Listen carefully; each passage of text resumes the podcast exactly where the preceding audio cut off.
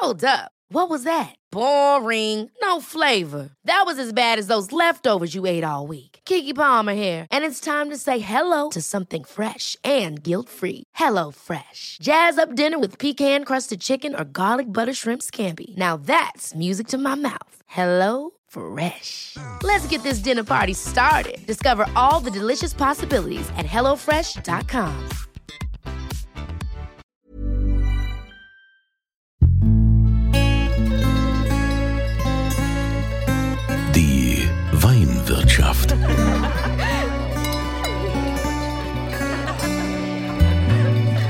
Das schöne Leben mit Andreas Kunze. Willkommen in der Weinwirtschaft. Schön, dass so viele mittlerweile hier diesen Podcast hören. Ich fühle mich geehrt. Ich finde es total toll, dass es so viele weininteressierte Menschen gibt und die dann auch sagen, ja, wir wollen auch mehr über Wein aus deutschen Landen erfahren und nicht unbedingt jetzt aus Italien, Spanien oder Frankreich Weine trinken, die natürlich auch ganz tolle Weine haben, auch in Südafrika und ähm, Neuseeland und USA gibt's ja mittlerweile unfassbar viele tolle Weine. Es, wir könnten jetzt mittlerweile auch nach Bulgarien gehen oder sonst auch da gibt's mittlerweile tolle Weine. Selbst in Luxemburg sind die richtig äh, gut dabei, aber nein, wir bleiben in Deutschland. Wir sind in Rheinland-Pfalz und sind in der Pfalz unterwegs, heute in Gönnheim. Gönnheim ähm, liegt äh, mal, zwischen Bad Dürkheim und Deidesheim, kann man sagen, so um das hier um, so ein bisschen die, die Ortsmarken äh, zu nennen. Und da gibt es das Weingut Blaul. Weingut Blaul und Sohn heißt es so. Im Logo sieht man auch Blaul und Sohn Pfalz. Und der Sohn, der mittlerweile hier das Sagen hat und die Weine macht, ist der Dennis Blaul und ich freue mich, dass er Zeit gefunden hat, dass er noch nicht in den Kreissaal musste, denn äh, jeden Moment kann es soweit sein und wir reden in der Zwischenzeit über Wein. Hallo Dennis. Hi, grüß dich Andreas. Also, du bist jetzt hier der Macher im Weingut. Äh, Du ähm, bist also noch relativ frisch, kann man sagen, äh, von, von der Uni Geisenheim gekommen, hast dann äh, auch ein Praktikum gemacht in Südafrika und äh, war das schon immer klar, dass du auf jeden Fall hier ins elterliche Weingut gehen willst? Also bei mir war es tatsächlich so, dass ich als Kind äh, sehr begeistert war und dann so in der Jugend, wie das so ist, wenn man dann manche Tätigkeiten machen muss und vielleicht äh, so eine kein Bock Phase hat, in Anführungszeichen, da sind es auch mal lästige Tätigkeiten und äh, in dem Fall war es dann so, dass ich dann wirklich überlegt habe, ob ich das wirklich mache, weil es ist natürlich ein Beruf, der einen komplett einnimmt und da kommt Beruf wirklich von Berufung. Äh, Und so war das dann, dass ich nach dem Abitur wirklich komplett mal in eine andere Richtung, äh, unkonventioneller Weg gegangen bin und habe äh, ganz unromantisch äh, bei der Postbank Firmenkundenbetreuung äh, ein halbjähriges Praktikum absolviert. ganz äh, ungewöhnlich vielleicht für, für einen Winzer. Und danach war Und, klar, äh, okay, Ja? danach war klar, nein, das möchte ich nicht mein Leben lang tun. Ganz, ganz genau so war es. Ich glaube, ich musste einfach mal äh, bisschen von zu Hause ausbrechen. Äh, ich hatte immer so den Drang, mal was anderes zu machen, wollte mich dann jetzt ins gemachte Nest setzen und ähm, habe dann sogar ein duales Studium angeboten bekommen und dann hat es bei mir geklingelt, äh, wie du sagst, oh Gott, das möchte ich mein Leben lang nicht machen. Äh, bin auch schon immer eigentlich ein aktiver Mensch und äh, so Bürojob äh, ist mir dann doch vielleicht ein bisschen zu eintönig oder wäre mir zu eintönig gewesen. Und äh, von dem her gesehen, im Nachhinein sage ich, war das eine sehr gute Entscheidung, dass ich auch mal was anderes äh, gemacht habe, weil man da vielleicht auch äh, manche Dinge hinterfragt oder kritischer an gewisse Sachen rangeht. Äh, und dann habe ich tatsächlich bei meinem Papa angeklopft, habe gesagt, genau dieses halbe Jahr Praktikum mache ich jetzt bei dir und du behandelst mich wie jeden anderen und ich will einfach nochmal äh, einen Einblick äh, in den Job nicht als Jugendlicher, sondern als vielleicht schon ein bisschen Heranwachsender, der ein bisschen äh, über den Tellerrand blickt. Und äh, der hat da erstmal gelacht, äh, mich gar nicht für voll genommen. Und als ich dann nach dem halben Jahr gesagt habe, so, jetzt studiere ich in Geisenheim, war er total baff. Ähm, und mittlerweile äh, ist er happy. So kann man sagen eigentlich. Ja. Der Papa ist happy, dass der Sohn begeistert ist. Ich meine, du hast ja noch, du hast ja noch jüngere Geschwister, die äh, interessieren Genau. sich auch für Weinbau oder kommen sind die komplett raus? Äh, die sind komplett raus, Wein trinken und Genussmenschen ja, aber ähm, ansonsten äh, beides äh, Bürokauffrauen und in ganz anderen Tätigkeiten unterwegs, genau. Wie viele Jahre bist du jetzt im elterlichen Betrieb? Also ich bin mittlerweile, das ist schon, äh, sind das schon etliche Jahre, äh, sind schon über zehn Jahre knapp, mhm. äh, genau wo ich hier im Betrieb bin. So die ersten zwei, drei Jahre haben wir die Weine noch so mehr oder weniger Hand in Hand ausgebaut und so nach zwei, drei Jahren hat mein Vater mir dann 2015 äh, eigentlich äh, komplette Weinausbau übergeben ähm, und hatte da von Anfang an also wirklich ein Urvertrauen, was für mich auch nicht selbstverständlich ist. Äh, Weinbau oft auch, wie soll man sagen, äh, so ein bisschen äh, ja, alteingesessene Strukturen und was man dann Neues mitbringt, wird dann nicht immer gerne gesehen. Und das haben wir schon immer so gemacht, so der Klassiker, ein bisschen Patriarchentum.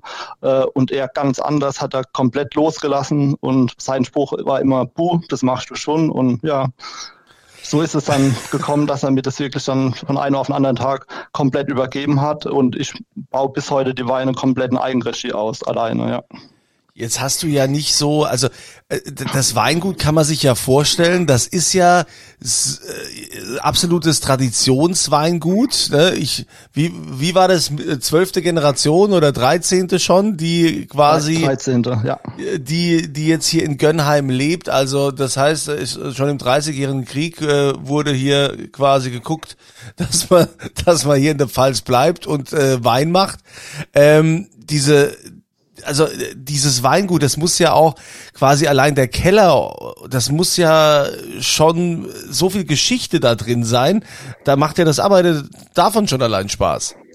Genau, also gerade weil du den Keller ansprichst, das ist so das äh, Herzstück von unserem Weingut. Also unser Wohnhaus ist von 1786, Wahnsinn. Spätbarock, der Keller von 1857 ähm, und hat halt einfach ein perfektes Milieu. Ähm, wir haben jetzt auch schon ein paar Mal überlegt, ob wir uns baulich noch verändern, aber wirklich dieser Keller, da, da, da hängen wir dran ähm, und den kannst du heutzutage auch nicht mehr nachahmen. Also wir haben da eine optimale Luftfeuchte, ähm, perfekte Temperatur. Also auch in den heißen Monaten äh, sind es maximal 0,5 Grad äh, Schwankungen von einem auf den anderen Monat. Also das ist für die für die Fässer optimal. Also Besser kann man sich das nicht vorstellen. Das ist ja ähm, auch was, dass ich, dass ja. ich irgendwie nicht verstehe, aber wahrscheinlich bin ich da auch zu wenig Fachmann. Wenn ich äh, mhm. hin und wieder mal an der Mosel bin oder an der Saar, da habe ich auch schon Weinkeller entdeckt, wo ich dachte, wow, also was haben die für eine Geschichte hinter sich? Ähm, heutzutage die ganzen Winzer, die alle neu bauen und machen und tun, die haben dann ganz tolle Hallen, wo man dann auch sagt, das ist auch ein Weinkeller, aber dieses, ja, die, allein schon so, so, so, so ein bisschen dieser Keller-Mief, den, den man da Richtig, hat in so einem genau. alten Ding, ähm, wo, wo ja ganz andere Hefen oder was, was da halt, was da halt so kreucht und fleucht. Äh, warum kann man das heutzutage, warum kriegt man sowas nicht mehr hin in der Bausubstanz, so wie das früher war? Also man kann das schon nachahmen. Also ähm, es gibt natürlich die Möglichkeit, dass man da einfach äh, so wie so kleine äh, Sprenkelanlagen installiert, die dann äh, in bestimmten Intervallen so einen gewissen äh, Wasserstoß abgeben oder für eine Luftfeuchte sorgen. Äh, das kann man schon machen. Ähm, bei uns da unten ist halt wirklich unter den Fässern noch so ein offener, gewachsener Boden, nennt man das. Äh, da haben wir eine konstante Luftfeuchte ähm, und einfach, was da von Hand geschaffen wurde. Also das ist ein, ein Rundgewölbe, das wirklich von Hand ausgeschaufelt wurde und die, die Steine wurden auch nur mit, mit Sand und Sandstein ähm, quasi fixiert. Also da gibt es keine Hilfsmittel und das ist natürlich heutzutage, ich vergleiche das auch mal mit irgendwelchen großen Bauwerken, Bauwerken von den Kirchen, so ein Dom, das, das kann man heute nicht mehr simulieren. Das ist einfach zu teuer, zu viel Aufwand und äh, deswegen ist es einfach äh, ein Schatz, was wir da unten haben. Genau. Ja, Wahnsinn.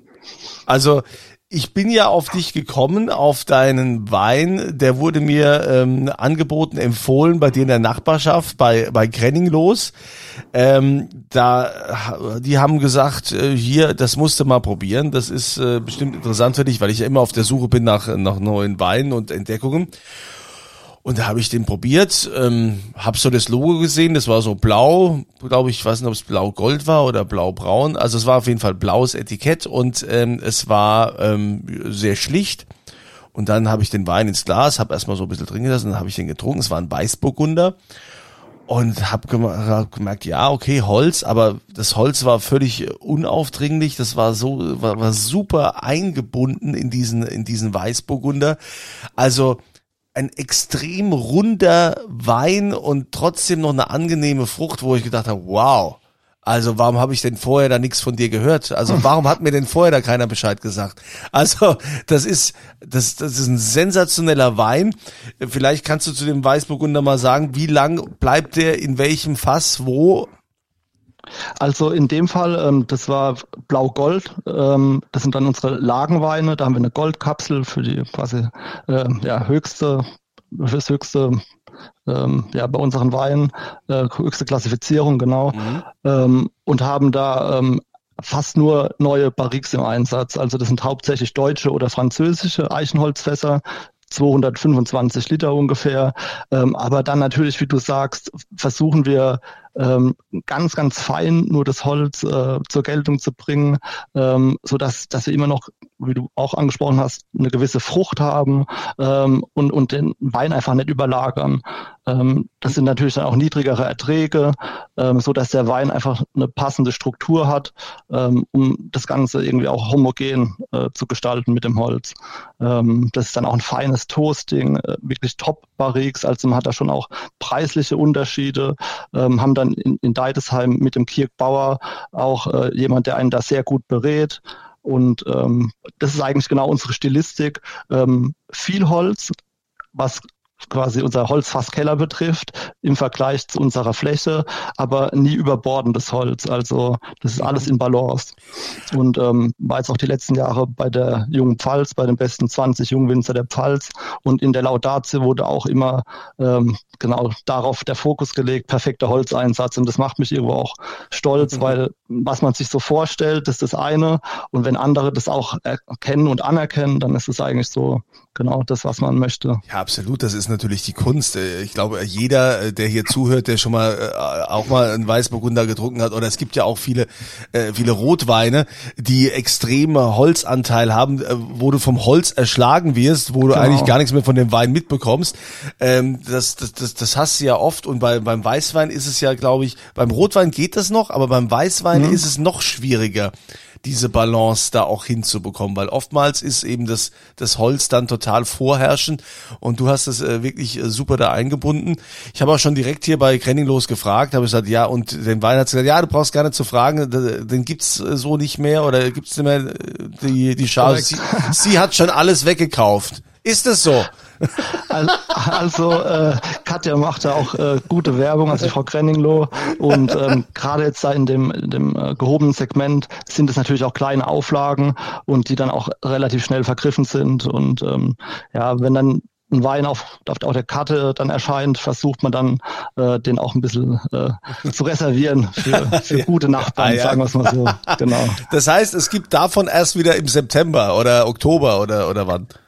Also ich habe jetzt den, den Jahrgang 22 tatsächlich noch in den Barriques. Der wird jetzt demnächst vor der Lese gefüllt mhm. und ähm, dann darf der sich auch noch ein bisschen in der Flasche entwickeln und kommt dann Ende des Jahres in den Verkauf. Ja. Ist denn so Weißburgunder dein, dein Steckenpferd oder würdest du sagen, ich meine, weil, weil jeder Winzer, da schlägt doch immer das Herz für Riesling? Ähm, Riesling auch großes Thema bei uns. Also mein Vater hat bei Böcklin Wolf seine Ausbildung gemacht. Ja, dann kann er es ja, jeder, hoffentlich. Äh, Riesling fokussiert. Ähm, aber bei mir ist wirklich so, dass ich ähm, auch passend so, zu den Böden von Gönnheim viel vom Lössleben geprägt, auch mit gewissem Kalkanteil, äh, dann gerade mehr den Fokus auf die Burgunder gelegt habe, auch auf den Chardonnay, äh, Spätburgunder natürlich ähm, und dann auch immer mehr auf äh, Exoten, Cabernet Sauvignon, äh, auch Syrah mittlerweile Thema bei uns und äh, genau Merlot dann bisschen im Cuvée-Bereich viel mit Verschnitten gespielt und ja, das ist eigentlich unser Ding. Ähm, wie, wie sind denn, wie heißen denn die, die Lagen, die ihr so, die ihr bewirtschaftet? Wenn du sagst, die Lagenweine, wo, wo habt ihr da Reben? Ja. Also ähm, im, im Riesling-Bereich haben wir tatsächlich auch äh, in Wachenheim den, den Wachenheimer Schlossberg, mhm. eine reine Buntsandsteinverwitterung. Ähm, das sind dann wurzelechte Reben, 54 Jahre alt, ähm, ganz am Hartrand, kühle, exponierte Lage. Das wäre ja dann unser Spitzenriesling. Ähm, aber auch hier, ähm, die Gönnheimer Lagen sind nicht zu unterschätzen und gerade ich meine, ähm, es wird ja auch den, den Gärtnern auffallen, es wird immer trockener, immer heißer und äh, gerade die, diese Lehmböden, die haben eine sehr gute Wasserhaltekapazität und äh, da haben wir jetzt auch teilweise Vorteile, ähm, weil wir auch versuchen, möglichst nicht zu bewässern. Ähm, und diese, diese schweren Böden, die, die halten einfach äh, lange das Wasser und äh, dementsprechend sind da auch die Reben ziemlich lange vital. Und dieses Jahr haben wir jetzt hinten raus noch ein bisschen Niederschläge bekommen, aber es war wirklich schon extrem trocken und wir haben es tatsächlich geschafft, nicht zu bewässern und das ist auch den Böden zu verdanken. Gerade äh, unser Haus Wingert, der, der Gönnheimer Klostergarten, wirklich schwerer Lösslehmboden und ähm, das passt optimal für uns. Ja. Wie viel Hektar bewirtschaftet ihr? Also wir sind jetzt ähm, etwas angestiegen. Wir hatten jahrelang elf Hektar und haben uns jetzt auf 14 Hektar vergrößert. Mhm. Genau. Aber erst dieses Jahr, genau. Gibt's denn auch für dich äh, so eine Richtung? Es äh, gibt ja viele, die mittlerweile auf diese Piwi, auf diese pilzwiderstandsfähigen Rebsorten ausweichen wegen Klimawandel und so. Ist das für dich ein Thema oder sagst du, nee, also ich bleib bei den Klassikern? Also ich bin da noch äh, absolut bei den Klassikern, ähm, einfach aufgrund der Stilistik, der Aromatik.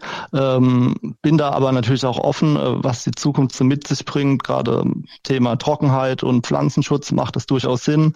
Aber ähm, wie gesagt, die, die Burgunder, da bin ich irgendwie auch konservativ, egal ob Weißburgunder, Spätburgunder oder Chardonnay zähle ich auch noch in die Riege dazu. Äh, die liegen mir einfach am Herzen und da sehe ich noch keinen adäquaten Ersatz. Ja. Jetzt bist du im Herzen der Pfalz, ja, ähm, und äh, das ist ja, glaube ich, auch von der Konkurrenz her ist das ja auch nicht so einfach, ne? Also ich meine, gerade in der Pfalz, wo es unfassbar viele Winzer gibt, klar, Rheinhessen natürlich äh, auch, aber ja. das ist schon sehr dicht und vor allen Dingen gibt's ja auch so viele, die auch wirklich mittlerweile eine Top-Qualität machen wärst du jetzt an der Nahe und würdest da herausstechen, da fällt man eher auf, ja, als ja, jetzt, stimmt. als jetzt äh, in, in der Pfalz. Ist das, ist es äh, schwierig, da äh, wirklich äh, gegen die Konkurrenz auch anzukommen? Ich sehe es eher andersrum. Also gerade so wir Jungwinzer, ähm, wie gesagt, habt ihr die junge Pfalz angesprochen. Ja. Äh, wir denken da wieder ganz anders und versuchen da eher an einem Strang zu ziehen und, und die Pfalz als Anbaugebiet irgendwie zu pushen. Ähm, und wir waren letztes Jahr auch mit, mit Toni Askitis in Frankfurt und der hatte der Masterclass eigentlich auch so schön gesagt, die Pfalz ist für ihn eine der dynamischsten ähm, Weinbaugegenden oder An Anbaugebiete der, der oder Deutschlands. Und ähm, das, das sehe ich ähnlich. Also wir haben hier, egal ob das jetzt ähm, Biodynamiker sind oder irgendwelche ganz kleinen Nebenerwerbler, die, die dann ja aus dem Boden ploppen äh, und Newcomer-mäßig äh, da wirklich Top-Weine machen.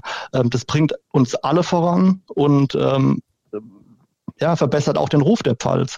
Und äh, ist noch nicht lange her, 80er, 90er Jahre, da war die Pfalz eher so als Massenanbaugebiet verschrien. Und ähm, ich glaube, dass wir da wirklich auf einem sehr guten Weg sind und absolut äh, gutes Renommee haben. Und deswegen sehe ich das eher als Vorteil, also diese hohe Dichte an guten Betrieben. Für alle, die gerade nicht jetzt wissen, was, was der Dennis meinte mit äh, Toni Askitis, äh, Toni ist äh, so ein bisschen Weininfluencer, ist auch äh, Sommelier. Ähm, äh, Toni äh, macht auch dieses Format Ask Toni und äh, er ist so ein bisschen der verrückte Grieche, der zu allem sagt Jammers, ja.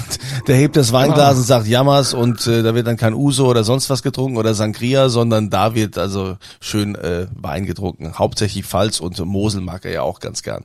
Genau. Ähm, aber äh, ja, okay, dann, dann ist es ja in dem Sinn, wenn ihr sagt, die junge Pfalz, ihr seid da, ihr seid da engagiert und es geht darum, eben die Vielfalt auch der, der Pfalz zu zeigen. Das äh, finde ich, finde ich äh, super schön, dass das da auch mittlerweile so ist. Klar, ähm, es wird unfassbar viel Wein produziert in, in der Pfalz. Es äh, gibt unfassbar viele Möglichkeiten. Aber ich habe auch so das Gefühl, dass immer mehr junge Menschen ähm, zum Wein geführt werden und sich auch Gedanken machen und jetzt nicht mehr so, wie wir das früher gemacht haben, ja, 80er, 90er Jahre, das sind wir halt in der Supermarkt oder haben irgendwo halt, ne, sich uns da eine Flasche gegriffen, egal was es war, Hauptsache es war süß, ja, und, und das hast du so getrunken. Da sind ja heute die jungen Menschen viel aufgeklärter und auch viel interessierter, einen gescheiten Wein zu trinken. Ähm, genau so sehe ich es auch. Ähm, also wir haben sehr viel junges Publikum, also ich sag mal so zwischen 25 und 40, äh, die dann auch total ja generell genussaffin sind, äh, gerne kochen, suchen dann auch gute Essensbegleiter ähm, und gehen ganz anders an die Thematik Wein heran. Also das fällt mir unheimlich auf und der, der Austausch macht dann auch wirklich Spaß. Und ähm, ja, wenn, wenn das auf dem Level bleibt, ähm, dann haben wir alle was davon. Ähm, man muss auch fairerweise sagen, mein Vater und ich, wir haben dann auch wieder andere Kundenstrukturen. Äh, früher hattest du da wirklich die, die, die älteren Kunden, die, die machen dann nur bei dir den Kofferraum voll. Ja. Und heute ist es natürlich auch so, das, da nehme ich mich ja nicht raus. Durch, durch Internet, ich bin ja auch weinbegeistert, bestelle aus aller Herren Länder meine Weine und bin einfach interessiert. Und so geht's ja allen mittlerweile. Und dann sagen wir immer, wir sind einfach froh, dass wir da noch dabei sind. Wenn die dann vorher bei Weingut XY waren, und kommen zu uns, wunderbar. Also so sehe ich das. Ah ja, ich meine, wie gesagt, ihr, ihr macht äh, super, super tolle Weine und äh, wie gesagt, ich äh, habe jetzt den Weißburgunder äh, probieren dürfen, also war total begeistert. Also wenn du auf diesem Niveau weitermachst und dich da noch äh, noch steigern kannst, was fast gar nicht möglich ist, aber man will es ja immer selbst noch irgendwie verwirklichen, dann äh, hast du eine rosige Zukunft und äh, alle anderen werden sich jetzt wieder freuen, wenn jetzt dieser Moment kommt, ne, weil äh, jetzt äh, gehen wir nochmal in die Tiefen des Weinkellers. Und das gibt's zu gewinnen. Was würdest du denn gerne hier zur Verlosung anbieten? Also ich würde zur Verlosung ein äh, Herzenswein äh, anbieten und zwar ein Cuvée. Filou habe ich das getauft. Äh, nicht mit OU wie der französische Filou, sondern mit F-I-L-U und mhm. zwar für Fiona, meine Tochter und meinen Neffen Luca aus dem Geburtsjahrgang meiner Tochter 2019 ähm, mit 91 Punkten beim Deutschen Rotweinpreis bepunktet und das ist wirklich äh, ein bordeauxes äh, Spitzen-Rotwein-Cuvée, Cabernet und Merlot, 50-50, äh, 18 Monate im neuen französischen Barrique ausgebaut und ich glaube, da kann man sich drüber freuen, wenn man das ge gewinnt. Ja. ja, also das, das klingt doch großartig. Also das ist, das ist wirklich, also ich finde es immer toll, wenn es eine schöne Geschichte gibt zu so einem Wein und das ist eine. Also mitmachen könnt ihr, ihr geht einfach auf podcast.kunze.tv und tragt da alles Mögliche ein, ähm, eure Kontaktdaten, wie das halt so ist. Äh, wir machen das auch ohne Frage. Ich stelle ja sonst immer mal gerne eine Frage. Nein, also ihr sollt den Wein ja auch gewinnen. Einfach mitmachen. podcast.kunze.tv, da die Kontaktdaten eintragen und dann nehmt ihr an der Verlosung teil. Also ich äh, fand das sehr erfrischend, das auch zu hören, was du auch für einen Spaß hast äh, bei, beim Weinmachen, was für eine Freude. Und wenn man überlegt, äh, es wäre echt sehr schade, wenn wir dich jetzt irgendwo an so einem Postbankschalter begrüßen müssten, ja. Denn es, es wäre nicht nur schade für uns, ja, weil wir dann diese Weine nicht probieren können. Es wäre auch für dich sehr schade, ja, weil. Das sehe ich mich auch absolut nicht mehr, muss ich mal reingrätschen. Kann ich mir nicht mehr vorstellen. Ja, das äh, wäre jetzt nicht so dolle. Ja, also, nee. Wir wünschen dir auf jeden Fall alles Gute jetzt bei der Geburt äh, deines zweiten Kindes und liebe Grüße an die, an die Mama und äh, starke Nerven wirst du brauchen, aber du hast ja einen großen Weinkeller, in den du immer wieder flüchten kannst, wenn es zu viel das, wird. Das passt. Jawohl. Dann alles Gute für die Zukunft. Vielen Dank, Dennis Blau aus Gönnheim. Also schaut mal vorbei. Wir verlinken natürlich auch die Homepage hier unterhalb des äh, beim Text findet ihr das. Und äh, ich wünsche euch eine schöne Zeit. Schaut mal vorbei in Gönnheim bei äh, beim Weingut Blaul oder geht ja natürlich online, wie gesagt. Und äh, ich wünsche euch ein tolles Wochenende, eine schöne Zeit und immer volle Gläser. Die Weinwirtschaft.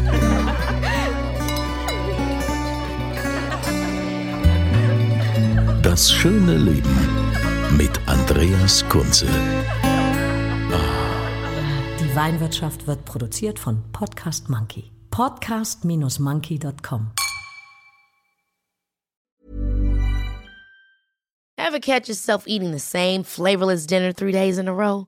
Dreaming of something better? Well, HelloFresh is your guilt-free dream come true, baby. It's me, Gigi Palmer.